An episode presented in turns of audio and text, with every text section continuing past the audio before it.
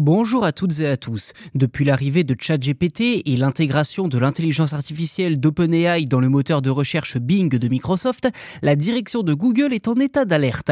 Les équipes du département IA ont été contraintes de sortir le chatbot Bard dans la précipitation sans avoir le temps de corriger certains soucis majeurs.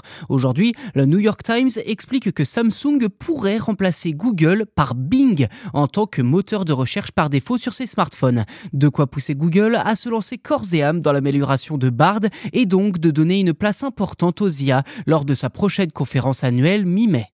Dans le détail, le New York Times rapporte que plus de 160 employés de Google planchent actuellement sur une IA directement intégrée au moteur de recherche. Elle porterait le nom de code Maggie et reposerait sur le chatbot Bard.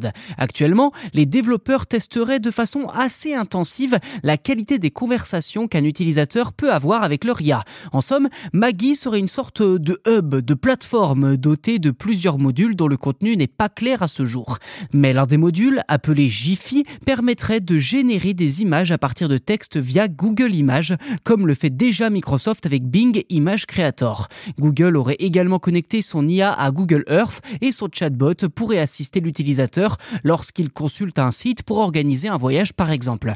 Enfin, ce nouvel agent conversationnel pourrait également faire de la programmation. Pour le moment, Google n'a pas annoncé de date de sortie, mais son utilisation sera dans un premier temps limitée à 1 million de testeurs. Les États-Unis seront les premiers à bénéficier progressivement de l'outil cette année, avant une éventuelle arrivée en Europe courant 2024. Il faut savoir que Google travaille sur les IA depuis de nombreuses années, mais le GAFAM s'était toujours refusé à proposer ces technologies au grand public. L'arrivée spectaculaire de ChatGPT a bouleversé le secteur de la tech, rappelant à Google qu'en la matière, personne n'a le monopole de l'innovation Or, si Google ne s'est pas pressé pour remplacer son moteur de recherche par un chatbot type ChatGPT, c'est notamment parce qu'il est bien plus difficile d'afficher des contenus publicitaires avec une IA. Aujourd'hui, 80% des revenus de Google proviennent de sa régie publicitaire.